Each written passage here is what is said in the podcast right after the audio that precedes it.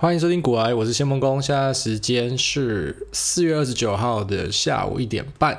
本期节目由棉豆腐赞助播出。棉豆腐是床垫专门制造所，专门制造躺一秒就不想起来的超好睡床垫。投资路上听完鬼故事，晚上睡不好吗？那你可能需要更爆干强的床垫来帮助入眠。结合独立筒与泡棉床垫的混合式设计，一年出货破万张，压倒性好评。台湾制造，工厂直送，一百碗试睡计划，在自己的卧房里尽情体验。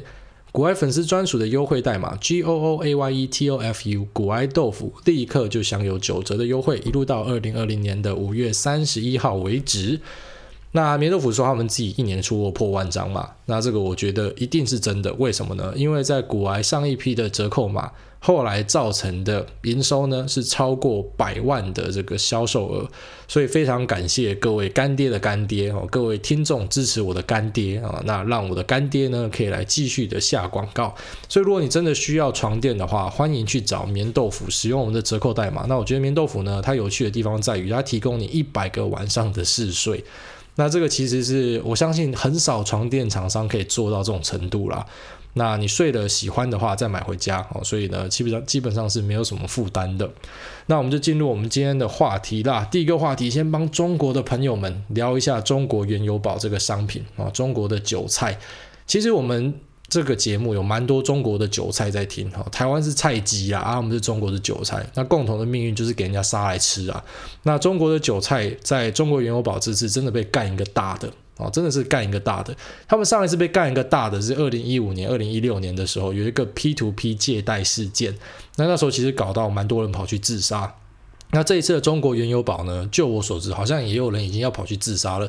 只是最后面还是要看中国银行的态度，哈，看他们要不要把这个亏损给吞下去。那这个中国原油宝会出事情，当然它最主要还是因为它是跟 WTI 啊西德州原油挂钩。那西德州原油大家都知道，它在结算的前一天跌到了负三十七点六三，我们 Po 文跟讨论都讲过。那中国原油宝呢，它是追踪 WTI 的啊，它有进场交易啦。虽然我其实老实讲，看了中国跟台湾的新闻，他妈排列组合加起来大概有十种故事。好，第一个是因为这个东西比较复杂，那第二个呢是因为跟中国的消息没有到完全的互通，那第三个是我相信中国官方也有在放一些消息，想要帮中国银行护航，所以呢能够排列组合出来的故事非常的多。好，那我就讲我理解的故事。好，结论就是中国人被割韭菜了，又一次的被割韭菜了。那只是这个割韭菜呢，它是有点那种刚好在天时地利人和之下所产生的。反正就是 WTI 呢，在它的结算前一天跌到了负三十七块。那中国的这个原油宝决定在那一天以结算价哦，当日的结算价去平仓，那就刚好他妈平在一个阿呆股哦。我们很常讲说卖股不要卖在阿呆股，在大家最恐慌的时候，那时候就是准备见到低点了。好，大家真的他妈吓到闪尿的时候，就准备要反弹了。那确实，WTI 隔天反弹到十块钱左右去结算啊，所以中国的原油宝刚好是杀在最低点。可是为什么它会杀在最低点呢？其实跟它的规定有点相关。它的规定呢是在原油哈 WTI 的最后一天的交易日的前一天的晚上十点哦，中国时间的晚上十点。他会把大家关厕所，也就是说关厕所之后呢，他们会进行转仓的动作。那其实跟其他的中国银行相关的原油商品相比呢，他们转仓是最慢的。然后其他银行他们早就转掉了，跟中国银行就硬要拖到最后一天，倒数一天的时候才去转仓。那其实他在关厕所的时候，哈，中国时间晚上十点是纽约的早上十点，他关厕所的时候油价还有十块。所以，如果他关厕所的时候，他快点让啊帮他交易的是摩根大通 （J.P. Morgan Chase）。如果那时候呢，赶快的去转仓，他们会有损失，可是不会损失的这么庞大。好，那其实中国什么时候转仓，老实讲也没人知道，他到底是不是真的是用结算去转仓呢？还是说他其实在当天啊美国时间早上十点的时候他就开始转了呢？还是他是隔天反弹到十点的时候才转呢？哦。这个影响非常大，它到底是哪时候转的，没有人知道。但是他跟客户报的就是报说前一天最低的价格三十七点六三，哦，是在这边结算的，所以才会发生许多的中国韭菜，呃，发生了 over loss 超额损失。也就是一般的期货交易是这样，比方说这个 WTI 原油期货呢，我们假设它是二十块，那我们提过说 WTI 是现货交割，哦，实物交割，也就是说你要真的如果没有在结算日前把这个仓平掉的话，哦，你会换回一千桶的原油啊，一口的合约就是换回一千桶的原油，所以它是二十美元去乘以一千，那这个总合约价值就是两万美元。但在期货的交易呢，你不用真的拿两万美元出来，你就是拿一部分的所谓的保证金出来就好了。那这保证金呢，如果跌到七十 percent，一般来说他就会通知你，哎，要补钱哦，哈，你再不补钱的话，可能要被断头了。那跌到二十 percent，如果你都没有补钱的话，这个期货商啊，交易商呢就会直接帮你断头掉。也就是说，你最多就是把你的保证金给赔掉，理论上是这样啊。但是那一天 WTI 发生的事情是到负值，到负值我们已经讲过了，理论上是办得到的，但是实际上干真的没有人想象过会发生这样的事情。那 CME 呢，芝加哥商品交易所其实早在一两个礼拜前就已经讲说，期货可能会到负值，好，就已经在做这个准备了。因为油价的产况大家都看得到嘛。那他那时候就有通知许多的券商们呢，就是说你必须去改你的系统的设计，要让它可以到负值。那有些券商有跟，有些没跟。好，以台湾来讲，一堆券商都没有跟，就连美国的券商，很多人用海外下单的也没有跟。那没有跟发生的状况是什么？就是说。跌到负值去的时候，干你老师没有办法下单，你可以想象到多恐慌吗？你第一个恐慌是靠腰，原来可以跌到负值啊！你怎么在零块附近抄底的，想说石油最便宜就零块嘛，了不起归零嘛，就发现说干原来好，下面还有地下室，可以再往下摔，然后跌到负值之后，你想要快点跑，你跑不掉，因为你没有办法下单哦，它的系统根本没有设计到负值，到负值的时候会出现乱码，不然就是没有办法下单的状况。那除了系统不让你自己主动下单之外呢，最可怕的是他们连后台的机制啊，我们刚才讲了嘛，你保证金不够就会平仓帮你断头嘛，所以理论上要断头，但是断不了，因为到负值整个系统都乱掉了，然后外加最后面跌到负三十几块的时候，那时候的盘势是非常可怕的，一堆人挂单挂在负一百块的地方要接，好，那剩下的单就是卖单呢，就是在这个负十几块的接，所以这中间的那个 spread 那个价差的太大了哦，就等于说它的流动性完全丧失掉了。你今天如果要卖的话，你就是得卖在负一百块；那你要买的话，就是买在这个负十六块，就是非常可怕哈。这就是流动性不见会造成的可怕结果。之前曾经讲过说，美债的流动性会出问题哈，那是一个很可怕的事。但是一般人没有办法想象，因为呢，这种国债市场很多是就是我们讲的那个克苏鲁哈。各国的央行巨怪们呢，在里面搏斗打架了，一般散户不会参与到。可是这个商品哈，原油原油期货呢，它就是可以直接让你看到说，当流动性丧失的时候，没有人要接单的时候，是多么可怕的事情啊！那对于美国跟台湾的散户已经很可怕了，那中国散户更可怕，因为他们十点哦，中国时间晚上十点，美国时间早上十点呢，还在十块的时候就不让你交易了，所以等于他们是眼睁睁看着自己被杀，然后没有办法做任何的事情，他只能期待。啊，中国银行呢有平仓掉，那有转到下个月，结果后来发现没有，他们宣称没有，但我觉得这边有鬼啦，啊，我觉得有鬼，所以我觉得中国这些朋友们呢，啊，你们可以去。虽然我觉得你们跟政府拼应该是输了啊，就连在台湾这种我们讲的这个民主自由的社会呢，我们都有一个福利熊会送福利的哈，然后都有一些券商可以横着走了。那在中国呢，我个人是觉得大家凉掉了啦。但是可以期望的一点呢，是因为中国大家要维稳，所以因为要维稳呢，今天发生这么大的事件，全部人出来上街抗争的话呢，可能会出问题。要么他把你硬压掉，好，可是这一次原油宝因为参与的人太多了，我觉得很难硬压掉，所以有一定的机会，中国政府会要中国银行去把。这个损失给吸收掉，我觉得是有机会的。那其实中国原油宝就像是台湾的零零六七二、零零六四二然后一样，就是反正就是割韭菜的东西。那中国原油宝它那时候也很恶劣。好，我们上一集提到说，很多权证他妈超级白，就是放放一堆图片，然后就告诉你说啊，谁都可以参加，低风险啊，这个了不起就归零而已哦。我已经跟大家讲了，股而优则期，期而优则权。你股票都玩不好，不要玩期货；期货玩不好，你不要去玩权证。好，也是跟大家讲了。可是券商总是喜欢反过来行销，因为这个东西割韭菜好割啊。我的权证 style 嘛，把权证好割啊，大家都去玩权证嘛。那中国原油宝也是，他们就跟大家讲说，这个非常适合金融小白。金融小白是什么意思？台湾有小白这个用法啊，就是用在办信用卡的时候。所谓的小白就是没有信用记录的人，哈，就是他妈菜鸡啊。那中国也是告诉大家讲说啊，这个中国原油宝啊，非常适合菜鸡哈，非常适合韭菜，非常适合这个小白们进来玩。然后呢，大家进来玩了之后呢，才发现干跟想象中的不一样哎啊，就干差赛。所以呢，不要玩不懂的商品，不要玩你不能掌握的商品。但是呢，这个确实是遇到一个历史事件啊，原油跌到负值。那只是中国银行这种甩锅的做法，我看不下去哈，我觉得这个是不对的。他们一开始还想甩到 CME 身上，说啊，因为他们改规则说期货可以到负值，他妈假小，这个就摆明在骗人的。好，CME 呢，它身为一个交易所，它当然是要让这个交易的机制更健全，他就已经知道油价可以到负值了。如果说那时候不让它到负值，其实会出更大的问题啊。他只是忠实的在反映实际交易的状况。那其实他他要改规则的时候，那是十五号的事情，你早就可以平仓啦。其实很多中国的其他在操作原油的银行们呢，他们早就已经转仓到下个月去了。就你中国银行他妈最特别啊，就你就最有想法。所以希望这有回答到中国朋友的问题啦。我觉得这是一个割韭菜的行为哈，就像台湾。发生这样的跟券商的纠纷啊，他们不让你平仓什么的，目前就有很多的台湾的投资人呢，他们是要去告这个券商的。那我看到其实大家蛮团结的，有些人甚至讲说帮忙出律师费哈，因为真的看不下去了。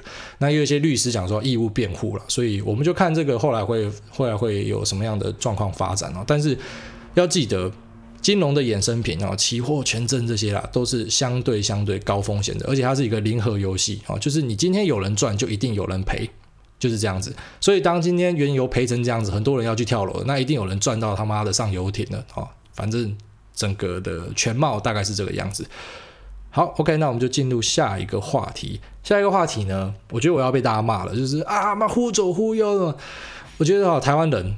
你一定会跟我讲说啊，美国人有这样啊，欧洲人有这样的，但是他妈我是台湾人嘛，我讲台湾事，所以呢，我觉得大家不要太喜欢帮大家分类，你知道吗？我们喜欢帮人家分类，就是说啊，你是哪一个党的，你是哪一个派的哦，然后呢，那些被分类的人，其实他们自己也很自得其乐啊。你们自己的脸书上应该都有那一种，你打开他脸书，全部都是概念同一个阵营的东西啊，就是义愤填膺啊，就是整天在护他自己的阵营。可是呢，当他自己的阵营出了一些问题的时候，他从来不会去写。从来不会去提啊，但是别的阵营出这样的问题，马上去攻击。那我也跟大家提过了，这种把政治人物当神拜的哦，这种完全已经走偏掉的人呢，在交易是非常危险的。好，你在政治上你要怎么玩，那你家的事。那只是呢。我身为一个哦，算是交易专业的人呢，我告诉你说，你这种想法会非常的危险啊。那要不要听是你的事。那你进来有赔过钱之后，你就懂我在讲什么了。那确实啊，我今天还是要讲一下时代力量这个政策啊。就是我虽然要被大家骂说啊，忽左忽右，哪个政党都讲嘛，到最后没有朋友啊，大家都讨厌我，但我还是要说，就是时代力量呢要把基本薪资拉到三万一啊，预计二零二四年要拉到三万一。它这个草案我觉得有问题。基本薪资不是他妈说拉就拉的啊！你可以去参考一下这个左派功能路线的文在寅，那时候拉韩国的基本薪资，后来发生什么事情？你只能说上有政策，下就会有对策。好，那你不要太反商，不要太什么惯老板，让很多人喜欢那种惯老板、惯老板在喊。可是这次疫情，你就会发现那些坚持让他们公司继续运作下去的，让大家在家上班这些老板是他妈的多可贵啊！其实老板大哥也他妈的两手一撒，就我都不要了嘛。而且其实出来开业，他当然他承受的风险也比大家的比一般的劳工来的大哦。一般的劳工你了不起就是我不干了，可是老板你不能不干哦。很多还甚至是背贷款，所以我觉得社会上不应该蔓延那种就是仇富或者说仇老板哦，就是老板也不一定是富，你懂我意思吗？所以。大家不要把那个立场分得这么鲜明啊！我觉得很多事情是可以客观讨论的。那时代力量达到三万一，这个从文在寅的案例看起来就是不可行啊，这绝对是不可行的。他那时候说要拉基本薪资，拉到后来他也不拉啦，就发现干，因为真的拉不动啊，会出问题啊。那拉的第一个问题就是，我知道很多台湾人工作很辛苦，然后加班加很多，可是赚不到钱。那我就先把你归类为哈所谓的这个很认真工作的人。可是我告诉你哦拉基本薪资，不是说他会去锁定这种很认真工作的人，不是，他是谁都拉，不然那种他妈要上班不上班的杂鱼，全部人都拉到三万块。那在实物的状况上会发生什么呢？就是说你隔壁的那个垃圾同事也拉到三万块，跟你一样的钱，他本来两万五，那。你觉得拿到三万块，那你的老板会跟你讲说啊，你比较认真，我给你三万五啊，大家皆大欢喜嘛？不可能，因为薪资的成本一般就是锁定在那里。我如果要把薪资的成本往上拉，老板一定会有其他的做法啊，要么就是我就是增加我销售的价格。好，那这个就是为什么讲说拉基本薪资很容易，好，就是假设薪资上涨的太快的话，会造成通货膨胀，哦，可能会造成通货膨胀的原因之一。那再来就是呢，它也可以改变成说，好，那你今天要我把基本薪资调高，那没关系，我就少请一点人，啊，那只是剩下的人你就来加班，那个工作量就增加，会发生的状况是这样哦，绝对不是那种你知道那种非常左交、非常脑袋很美好哈那种，觉得一切都是活在理论中那些人想象的，就是大家拉基本薪资，大家一起变有钱，大家变高兴，不可能，好，我直接说这个是不可能的，所以我觉得时代力量这个政策是有问题的。好，那下一个要聊的就是 WMSJ Steam 啊，就是完美世界 Steam。那这个东西呢，其实本来 Steam 早就已经在讲说，哈，要创一个只有中国人可以玩的伺服器。那这当然是配合中国的政策了，因为中国人常会把游戏给 ban 掉嘛，所以我干脆就做一个只有你们可以玩的伺服器，那里面的游戏都是通过这个广电总局审核哈，就是习大大呢跟这个国内的大头们觉得可以玩的游戏，大家才可以玩。那其实这个消息对很多人来讲是超级超级的好消息啊，特别是 gamer 在玩游戏的，像我 Steam 里面那两三百款游戏的人，我觉得是超级好消息，因为中国的玩家，虽然我们很多中国听众，可是我讲实话啦，就是干你妈的，你们外挂真的太多了。真的超多人在开外挂，而且开得很理直气壮。我不知道中国是有什么样的传统，就觉得说作弊做赢的，然后是自己厉害，你知道吗？都想说你也可以去设计外挂，可是你不会设计外挂，类似这样。我看到很多的辩词是这样。那其实最早在 PUBG 啊，就是这个类似大逃杀的游戏哦，叫吃鸡嘛，大家应该听过。在吃鸡这款游戏呢，那时候蓝洞开发商就讲了，抓到了外挂九十九 percent 都是中国人那很多中国人就讲说啊，辱华啦，你又在辱华了这样子，干嘛什么辱华？就真的抓到就是你们啊，别人也有外挂，可是抓到就是你们啊。我跟你讲。这个不要想太多了啊！你不要觉得大家都在辱华，这个就讲一个事实。就像我，我跟你讲，你知道台湾的论坛哦，PTT 大家讲说很多网军嘛，那抓到网军都是哪个阵营的？哎，大家自己去查就知道。反正抓到九成的都是那个阵营的啊、所以其实很多东西就是大家心照不宣呐。老实讲，心照不宣呐。中国就喜欢开外挂，事实。所以今天把它关在一个。呃，自己的伺服器里面，其实我觉得对大家是好事的、哦。既然你们喜欢开外挂，那你们就在里面他妈的仙人对决哦，自己那边玩得很爽，然后其他人就是玩正常的游戏哦。中国人喜欢把游戏搞到加强版，那你们就玩加强版的。我想到我之前在玩 PUBG 的时候，感觉到 PUBG 四个人一起玩，然后我们就是我跟三个朋友，我们开语音嘛，然后那边哦，有有听到声音，有听到枪声啊或什么的，然后突然就发现，干你啊，一台车从他妈头上飞过去，然后嘣嘣嘣，然后全部人就死掉了。哦，就这样，你只要跟中国人玩游戏就会变这样，仙人打架，隔山打牛哈，他可以在千里之外就把你杀掉，所以简单简单讲就是把整个游戏的体验都破坏掉了。那目前大家是发现讲说这个 WMSJ Steam 啊，完美世界 Steam 呢，他们已经把相关的微博跟网域全部都注册掉了，所以应该是啊，还没宣布而已，但是呢，Steam 应该会搞一个中国专用的这个伺服器。那我觉得，如果真的开了这伺服器，我还是会去注册啊，即便要翻墙进去，我也进去注册。我就想看说里面那种仙人大对决会长什么样子啊，还蛮有趣的。好，那最后一个新闻，然后跟大家讲的就是 Gap 流血出清啊，Gap 就是卖平价衣服的啦。那它流血出清，它是用五十到七十五 percent 的价格折扣啊，就是直接把他的衣服啊、裤子啊什么全部，反正就是快点要卖掉。那因为呢，他们已经让八万个员工停薪了，那未来还会更多。所以其实疫情对于整个哈服务业啊，包含什么航空业什么，我们之前前前面提到的，它的冲击确实是非常非常大的啊，它确实是非常大的。那不过 Gap 这个品牌，我觉得它倒了是活该啦，因为它的衣服跟比方说 Uniqlo。Zara 或者 H&M 比哦，一样是平价的快时尚的东西比呢，我觉得那个品质实在是输太多了。那我跟我太太讲说，哎，看 Gap 有七十五 percent off 哎，就她也讲说不要啊，就是那个是 garbage，他不要买。那不过啦，老实讲，疫情对于现实世界的冲击啊，让很多人会觉得干好奇怪哦，为什么股票市场还可以反弹？为什么还可以涨？是不是涨假的？疫情明明这么惨，到底在涨什么？那我觉得，如果大家去寻找一点慰藉的话，你就去看 WTI 原油的这个期货的点数就好了啊。原油期货就完全符合大家对于疫情冲击世界该长什么样子的想象，因为它就是一路往下跌啊，连个他妈像样的反弹都没有啊，就是一路往下跌。那原油当然它是非常密切的跟需求与供给啊相关的一个产品。那现在呢，航空不能飞啊，那这个油轮一堆停在海上，因为没有需求嘛。台湾这边疫情控制得宜，所以街上还很多人那边跑跑跳跳，很开心嘛。因为我们就零确诊啊，确实就是他妈在世界上很厉害这样。那可是在其他的地方呢，很多就是他根本已经经济活动都停止了啊。那你也知道，石油是很多东西的根源呐，所以呢。如果说经济活动停止，那当然石油的需求大幅下降。可是呢，产油国又不是说，哎，我今天把油关掉就好，你知道，不是像你关水龙头那样的，它不是说关就可以关的啊。那产量一定要维持在那，不然它的设备可能会有锈蚀的问题，然后或者说他们其实自己也是有员工要养的啦。那他如果不产的话，那别人也是会产啊。好，所以为什么我要自己退出？所以它就变成有点像是一个那种胆小鬼游戏，两个人驾驶火车，然后就知道会对撞，可是。谁都不能先刹车啊，所以就变成这样子的状况。那油价一直跌，所以说如果你去想象现实世界因为疫情要很惨的话，你看 WTI 的这个期货点数就会符合你的想象。可是股市不能这样，我们一直跟大家讲，surprise motherfucker，永远都是 surprise motherfucker，大家想象的那个方向绝对不会发生。好，所以说在股市市场呢，绝对不是说大家一起赚钱，不可能。如果你今天想法跟全部人都一样的话，那我其实我老实告诉你，这是一个非常危险的事情啊。你的想法跟大家一样的话，很多时候呢，就是准备吃瘪的时候啊。那你你也不能说这个股市目前上涨是假的，因为台湾目前很多第一季的财报跟营收开出来都很漂亮。你可以说它可能是因为急单啊，目前因为疫情的关系，很多人提早拉货，所以呢很漂亮。可是我就告诉你，如果说你因为它是急单，那你讲说，那现在上涨到这样，我进去放空。那如果四月的营收跟五月营收开出来还很漂亮怎么办？反正媒体会帮你找找理由啊，前面是急单嘛，然后后面就说哦，因为复苏提早准备，所以拉货。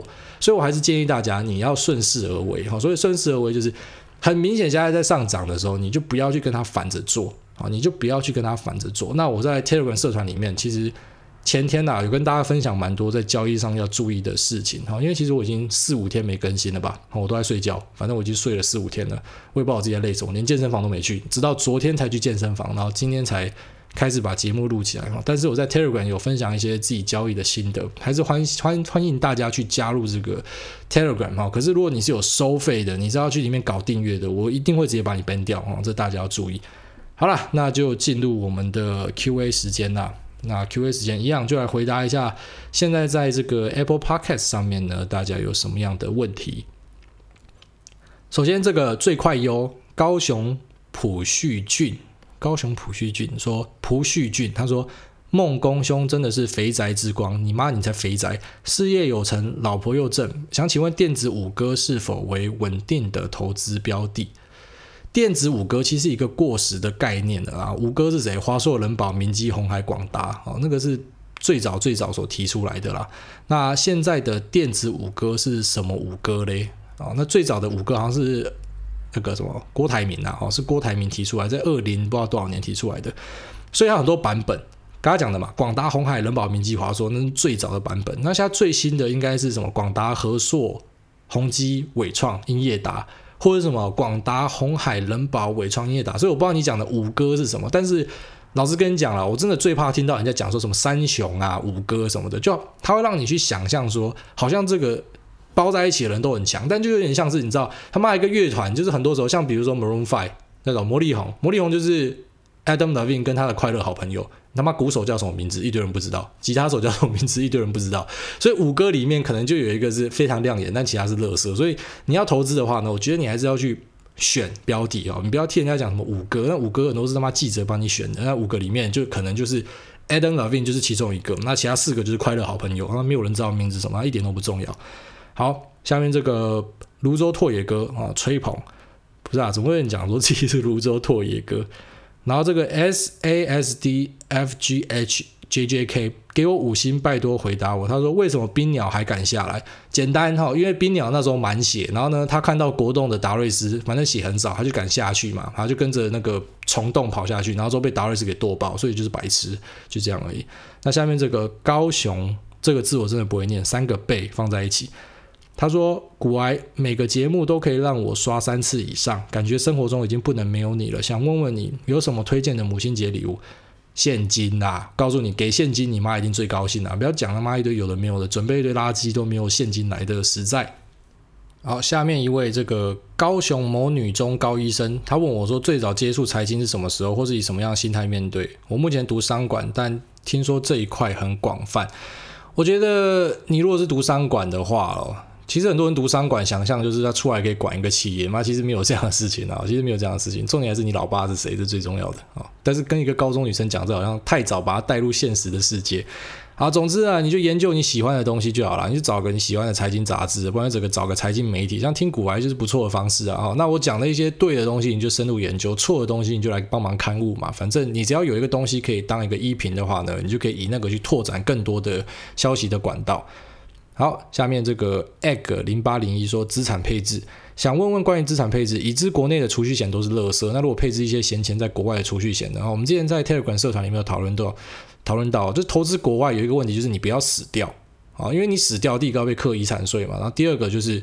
其实你的家人他知不知道怎么去把这个钱拿回来也很重要哦。所以如果你真要去做投国外投资的话，先不管你怎么比较啦，但是重点是你要先知道说，假设你今天挂掉的话，家人会怎么去面对哦。那第二个就是还要注意，有可能会有这个汇差哈汇损的问题，这你要先去研究看看。好，那下面这个 Conny 说。才才吹捧吹捧吹捧，他说想请问特别股和普通股认股这个是什么？想要认股吗？认股会有什么好康？特别股一般就是比较有好康啦啊，那它的这个偿还的。呃，优先程优先的程度呢，也是优于一般的股票啦。那特别股很多时候也是所谓的高利贷啦，就是它的利息是还不错的。那认股有什么好康？其实还是要看状况。有些公司的特别股就是垃圾啊，它的现股是垃圾，那特别股也是垃垃圾。所以其实老实讲，在股市里面，你真的找不到那种一概而论的东西。好，你还是要去做比较。下面这个利友 DK 说靠腰惊奇四超人，那是什么傻小梗？我笑疯，我也觉得我自己蛮好笑的啊，幽默大师。那下面这个幺 Jerry 说，想请问今年男子店有一位纯股族买到变为第七位股东候选哦董事候选人的看法。他其实严格来讲，他不是一般的股东啦，他自己有开投资公司哦。但是我自己认识的投资投资到很厉害，然后开投资公司去节税的人，其实蛮多的啦。那买到成为董董事候选人，当然是非常浪漫的一件事情啊。所以我才在股外贴出来跟大家讲说，干，如果你有男子店的，拜托投给他哈。我就是希望看到这种他妈的很疯的事情发生。我每次看到很疯的事情，我都觉得超嗨的哦！他买到变成可以是董事，那很有趣了哦。之前跟大家讲说，你跟股票不要谈恋爱，就像是你出去嫖嫖一嫖变老公，然后你买股囤一囤变大股东哦。跑突然买到有一天，突然间跟你讲说，哎，你可以参加这个董事选举。所以我觉得大家哈，如果说除非你知道你标的是什么，你就可以就是你很了解，你就可以一直买了。可是如果不是的话，你千万不要为了说服自己哈，即便你真的超有钱，你然后想说，反正我就是本多终胜，我就是接好，然后一直跌，一直买，一直买。你可以这样做啦，但是我还是建议你不要跟股票谈恋爱啊，你还是要看说到底是不是有什么你不知道的事情。下面这个 SJ 说，股癌粉五星必须推。我对于脸书推的数位货币，你说那 Libra 是不是？他说会不会成功？我觉得有机会啊，因为脸书就是一个世界巨兽啊，那巨兽要推的东西，成功的机会当然高啊哈。他在国会里面可以游说的人也多啊，那当然目前就是监管的问题啦，因为监管的问题还有一些相关的问题，它还卡关。可是我觉得。未来这个数位货币呢，应该是有它的一片天啦，哦，只是看说会怎么样发展。那到底会怎么样发展，看不准啊，看得准的你就赶快进去投资了。好，那下面这一位桃园偏乡全村的希望说，想请问古癌。肺炎让网络需求增加，会不会成为五 G 普及的催化剂？台湾科技业是否会成为五 G 大会战下的渔翁？我只能告诉你，台湾你不要想到太厉害了。台湾其实很多还是赚中间财的哦，就是我们没有什么品牌啦。那其实很多东西啊，比方说天线啊，如果可以用美国的什么 Skywork 之类，它就不会用到台湾的了。哈，那当然有些中国的白牌厂，其实很多你知道。台湾人很讨厌中国人嘛，但是我告诉你，其实台湾很多都是赚中国的钱哦，就是所谓的中国的白牌的手机啊，或者是说那种二线的手机呢，他们比较可能会用到台湾的晶片啊、天线啊或什么的。那台湾在五 G 本来就可以。赚到蛮多的钱哦，只是网肺炎是不是真的使网络需求增加？这个有待商榷。然后就比方就比方说，肺炎确实让这个 Netflix 的订阅人数大飙升，可是他们公司自己也很保守哦，因为他知道可能肺炎结束之后，订阅的人就会往下跳，所以呢。我觉得网络需求增加，这个有待商榷。但是五 G 普及呢，它是一定会发生的啊！而且股票早就开始涨了。像我自己很喜欢的族群就是 CCL 哈，铜箔基板。那铜箔基板跟 PCB 族群呢，啊，印刷电路板族群，它其实本来是垃圾。你可以去找它早期的股价，就是很烂啊，很烂的股价。可是因为后来五 G 的出现，导致呢，基地台的数量会比本来四 G 多上至少一倍。那这里面的铜箔基板跟 PCB 呢，它的用量就会多上更多倍哦，因为它会做那种多层次的板，就是它的本来那个板的密度会比四 G 的还要高，所以基地台的密度就已经要增高了，那板的密度又要增高，所以就是 double 再 double 啊，所以才会让台湾这么多 CCL 跟 PCB 的厂大喷。那我自己本身有在投资 CCL 的公司了，哦，给你参考一下，CCL 就是铜箔基板，但是要记得不要追高哦。其实五 G 很多东西都已经涨得蛮高了。那我们之前讲过说，你知道台湾很多去编列这个 ETF，它的问题就是它 lag。你都已经等到它涨很高，你才搞一个什么他妈的五 G ETF，那当然短线上就会被出货了哈。那只是长线上会不会再继续往上涨？我觉得都是有机会的。好的，OK，那这个嘟噜嘟噜哒哒哒哈，这个是印度印度 F 四。他说古埃五星推爆，你他妈五星回报，我就五星推爆。想请问古埃大大针对新式身份证的看法。另外一直不懂美国因为怕各自问题反对统一身份证，但他们有驾照还不是一样的意思？换张卡就不怕隐私外泄了？其实我老实跟你讲，这种东西就是介于有跟没有之间哈，他只是要不要去定它，要不要去抓它。我老实讲啊。一般的个资值多少钱？你知道我忘记听 Bill Burr 还是哪个脱口秀的曾经讲这个，我就觉得超好笑，对吧、啊？你以为你他妈个资值多少钱？然后你很多人去讲个资，我觉得讲到太太极端去的。好，就比方说，现在很多人去反注嘛，就说因为他可能会让你的个资泄露，让你让你的什么治安问题。我就问你啦，你在 Zoom 之前，你是你有没有关注过治安的议题？你可能他妈一辈子都没有关注过哦，只是因为他 Zoom 跟中国有关，你就高潮起来了。那其实老实讲啦，这个治安外泄哦，你用脸书也是治安外泄啦，所以看你怎么去定调它。那我觉得大家想太多了。那新式身份证呢，我当然觉得没差，反正乐观其成。啊，最后面再补充一个啦，你去查一下临近计划。很多人讲说啊，中国政府监听我们好可怕。你去查一下这个，之前 Edward Snowden 就是那个危机解密，他有爆出一个临近计划，大家去了解一下。其实我告诉你，我觉得啦，各国政府啦，特别是有权力的政府，多多少少会希望可以再借由这个啊软体里面呢，然后获得一点大家的资讯，来做一些控管。那这控管到什么样的程度呢？我觉得。啊，当然，中国会让大家比较害怕嘛，因为他们是一个高压集权的地方。那其实老实讲，美国的公司就没有拿你的个资吗？啊，一定有啊，那一定有散播给大家，不然你以为你他妈的为什么我在 Google 上面找一堆他妈女性内衣的东西，然后后来你的脸书被推出来的东西都是女性内衣的这个呃相关的贴文？我知道现在很多人喜欢去洗他的那个动态墙，你知道吗？因为要让自己的动态墙看起来比较养眼，所以就故意去 Google 很多那种女性内衣的东西。那之后呢，你用什么 Google、Instagram，那广告都会推给你女性内衣的东西，那这不是也是各自外泄啊？这不是也是你个人的隐私吗？所以啦，看你怎么样去评断这件事情。